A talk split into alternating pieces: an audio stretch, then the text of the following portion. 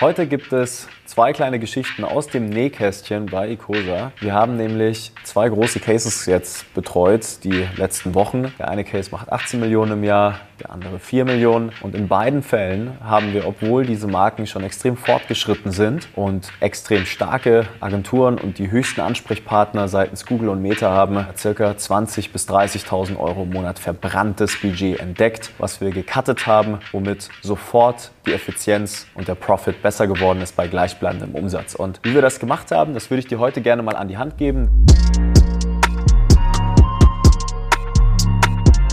Eines der größten Probleme ist, dass faktisch Geld verbrannt wird. Und da wir ganz viel am Agentur-Controlling dran sind. Also wie steuert man denn eigentlich die ganzen Stakeholder? Wie stellt man sicher, dass man selbst als Geschäftsführung die Marketingkanäle unter Kontrolle hält, ohne dass einem Agenturen erzählen, dass man doch lieber das nicht so machen soll und lieber so machen soll, die es dann anscheinend irgendwie besser wissen, aber trotzdem in Silos denken, möchte ich dir heute mal so aus unserer Perspektive, also die, die wirklich sich viel um die Inhouse-Teams kümmern und genau nicht die Agentur sind, einmal ja, erklären, wie es ist und wie du auch überprüfen kannst, ob das jetzt bei dir gerade der Fall ist. Selbst wenn du denkst, alles läuft fein, der ROAS im Werbekonto sieht perfekt aus, dann gibt es immer super viele Situationen, in denen es tatsächlich sich nochmal lohnt, ein genaues Auge drauf zu werfen. Und kleiner Spoiler, du kriegst am Ende jetzt hier auch direkte Tipps mit, wie das Ganze funktioniert und wie du das sofort für dich umsetzen kannst.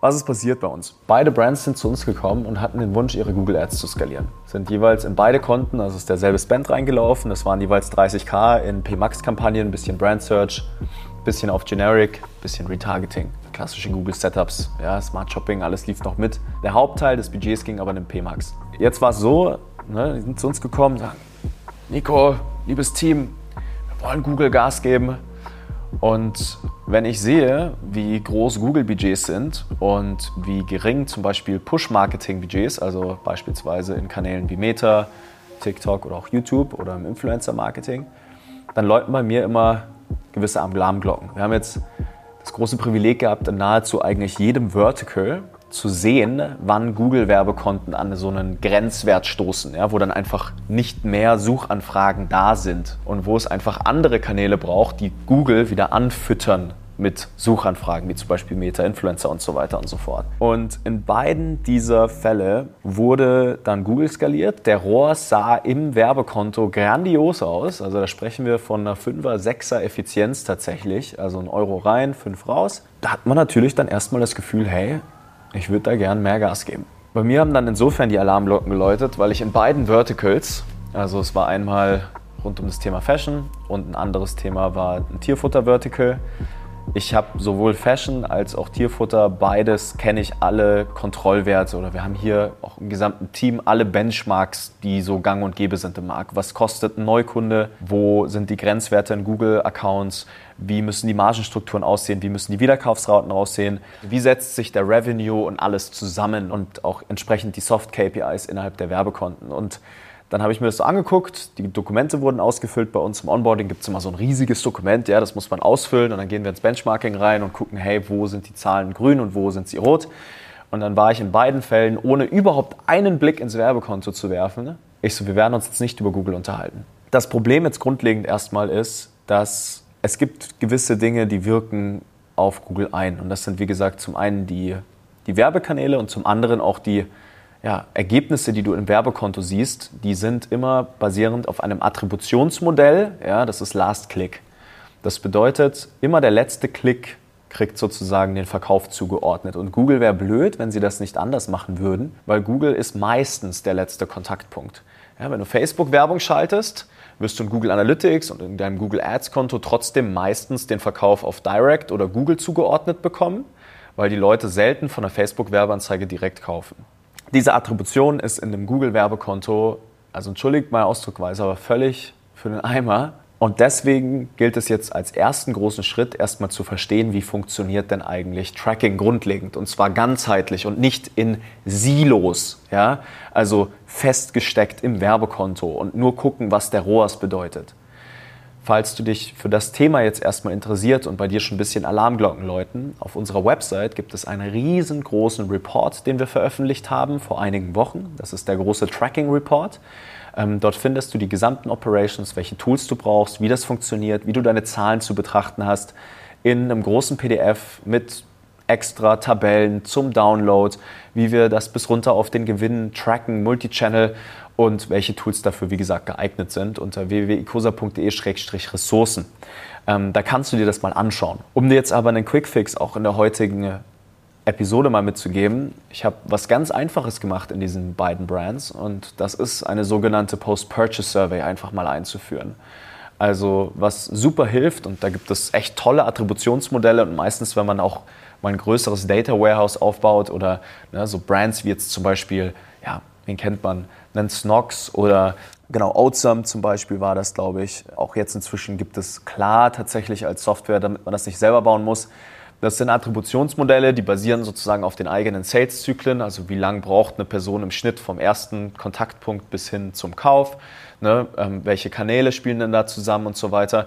Und in diesen, in diesen Data Warehouse Setups, da fließt immer die Post-Purchase Survey mit rein. Also es gibt immer die auf der Dankesseite, ja, wo bist du das erste Mal auf uns aufmerksam geworden? Und da gibt es die Auswahl Facebook, Instagram, falls auf Instagram, wo auf Instagram, eine Werbeanzeige oder einen Influencer. Die kann man eigentlich, und das ist jetzt super spannend bezüglich des Data Warehouses, wirklich proportional dazu, wie die Prozente in der Survey sind, kann man eigentlich schon fast Budgets verteilen. Und deswegen ist es super wichtig, diese Ergebnisse mit einem leichten Prozentsatz in die Attribution reinfließen zu lassen. Das ist zum Beispiel, was jetzt die Jungs von Klar in ihren Attributionsmodellen gemacht haben, was einen so möglichst nah hinbringt an, welcher Kanal hat denn eigentlich wirklich die größte Leistung.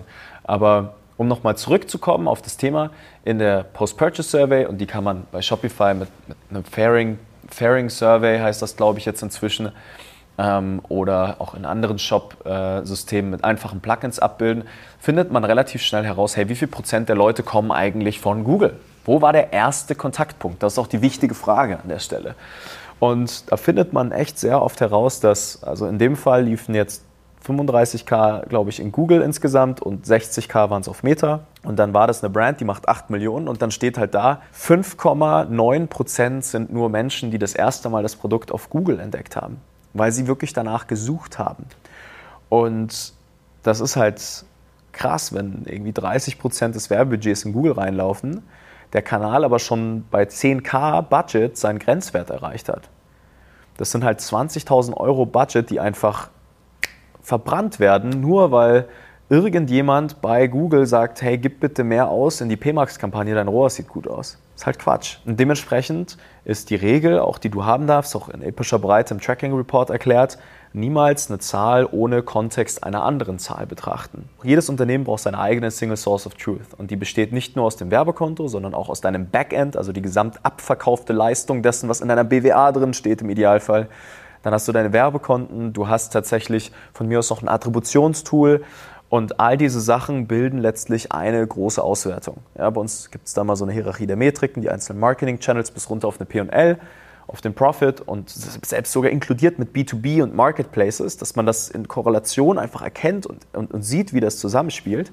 Und erst dann ist man in der Lage, gute Entscheidungen zu treffen. Und das Krasse ist auch, ja, also in dieser Brand, äh, die schon wirklich sehr groß war in dem Fall, da waren dann auch 30% Weiterempfehlungen, dann nochmal 30% Bestandskundengeschäft am Overall Revenue, also sogar 40%. Und dann mal runtergerechnet auf die Effizienz, die dann die Werbeanzeigen haben, habe ich gesagt, hey, wenn wir jetzt mal einen Holdout-Test machen würden, also wirklich mal alle Budgets cutten würden, hättet ihr mehr Profit gerade wahrscheinlich bei leicht weniger Umsatz nur, als wie wenn da 100k im Monat reinlaufen. Weil da einfach viele andere Aktivitäten auch das organische, die organischen Tätigkeiten und das Branding über die Jahre hinweg letztlich gerade die Sales machen und die Weiterempfehlung vor allem auch. Und das ist halt etwas, das kommt erst auf diesen Größen, aber passiert vor allem Brands, die halt vor zehn, neun Jahren groß geworden sind, viel organisches Volumen haben, haben, wenn man sich in total, in absoluten Kennzahlen anguckt, wirklich tolle Ergebnisse. Aber wenn man mal genau die Kanäle inkrementell unter Beobachtung nimmt und die Zahlen in den richtigen Kontext setzt, dann sieht man, wie viel Geld da verbrannt wird und wie viel es noch braucht, um wirklich an eine gewisse Exzellenz zu kommen. In der Angebotsgestaltung, in der Kommunikation, in den Creatives, ja, auf dem Online-Shop, was die Conversion Rate angeht.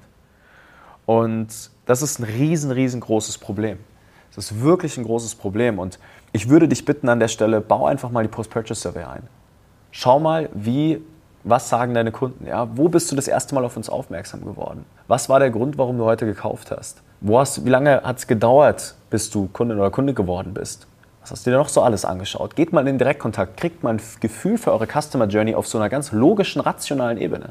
Oder denkt an euer eigenes Konsumverhalten, auch wenn ich kein Fan davon bin, von sich selbst auf andere zu schließen. Aber tatsächlich ist es so, dass wenn man einfach mal ohne irgendwelche Tracking-Tools einfach nur eine Post-Purchase-Survey und eine logischen Schlussfolgerungen an das eigene Marketing rangeht, wie sich Kanäle zusammensetzen. Und wie gesagt, hier bitte einmal den Tracking Report auf unserer Seite ansehen. Das ist ein 60-seitiges Training, wo du die Prinzipien und die grundlegenden Frameworks hinter E-Commerce-Brands einmal lernst und wie sich Awareness-Stufen und auch einzelne Marketingkanäle wie auf die anderen auswirken. Wenn das mal sitzt, kriegst du einen ganz anderen Blick auf dein Unternehmen und eine ganz andere Denkweise wie 95 Prozent all der anderen Marken, die in Silos denken und Agenturen, die nur in ihren Accounts drinnen sitzen und sagen, ja, lass uns doch skalieren, weil sie dann mehr mitverdienen. Und das ist genau das Problem. Als Geschäftsführung musst du lernen, deinen Laden richtig kontrollen zu können. Und zwar nicht nur mit ein bisschen Tracking-Tools, ja, die dir sagen, wir haben Attribution gefixt, sondern auf einer sehr ganzheitlichen Ebene. Und das ist die, die große Quintessenz dieses Trainings ja, oder dieser Folge jetzt heute hier, ist lass dich nicht von den Agenturen kleinreden und von vor allem den Plattformen auch, wenn irgendwelche Mitarbeiter anrufen und sagen, ja, ich bin dein Partner, dein, dein Marketing-Pro, ich würde dir gerne zeigen, wie du deine Kampagnen optimierst. Das ist in der Regel Quatsch. Also die Leute, die in den Unternehmen arbeiten, gibt es sehr gute, ja, aber die kriegt man dann meistens erst ab 100k Spend im Monat über einen Kanal oder sowas. Ja. Oder also jetzt wie bei uns, ne, wenn man jetzt über eine Million im Monat zum Beispiel einen Meter ausgibt, so dann passiert da auch ein bisschen mehr. Nichtsdestotrotz vorsichtig sein, lernen das ganzheitlich zu betrachten und dann wünsche ich dir da ganz viel Spaß. Und wenn du Hilfe brauchst, wie gesagt, erstmal den Report anschauen und ansonsten kannst du mir gerne auch mal auf LinkedIn schreiben, wenn wir uns dein Case mal anschauen sollen oder tatsächlich ähm, ja, da ein bisschen ins Sparring gehen, ähm, um wirklich mal zu gucken, wo sich noch die Euros in deinem Unternehmen verstecken. Und es ist ganz, ganz oft der Fall. Da gibt es bei uns auf der Seite auch eine Prozesslandkarte. Da steht nach der Datenanalyse immer erstmal Agentur-Setup drinnen, dass wir zwei Agenturen rausschmeißen, jeweils 3K-Retainer sparen, ähm, Fixkosten runterdrehen, Marketing-Spend runterdrehen und erstmal 50k kapitalfrei werden in so einem Unternehmen, die man dann wieder für die weitere Skalierung nutzen kann. Also das ist wirklich passiert ganz oft bei uns. Wir fixen erstmal immer alles, was kein Geld kostet bevor wir uns über Skalierung unterhalten. Und all diese Prozesse, die Landkarte findest du bei uns auf der Seite. Wenn du magst, kannst du dich auch gerne für einen Call eintragen. Würde ich mich mega freuen, wenn du dich da irgendwie abgeholt fühlst. Und dann wünsche ich dir ganz viel Spaß mit den kostenlosen Inhalten. Und insofern würde ich sagen, Attacke, bis zur nächsten Folge, dein Nico.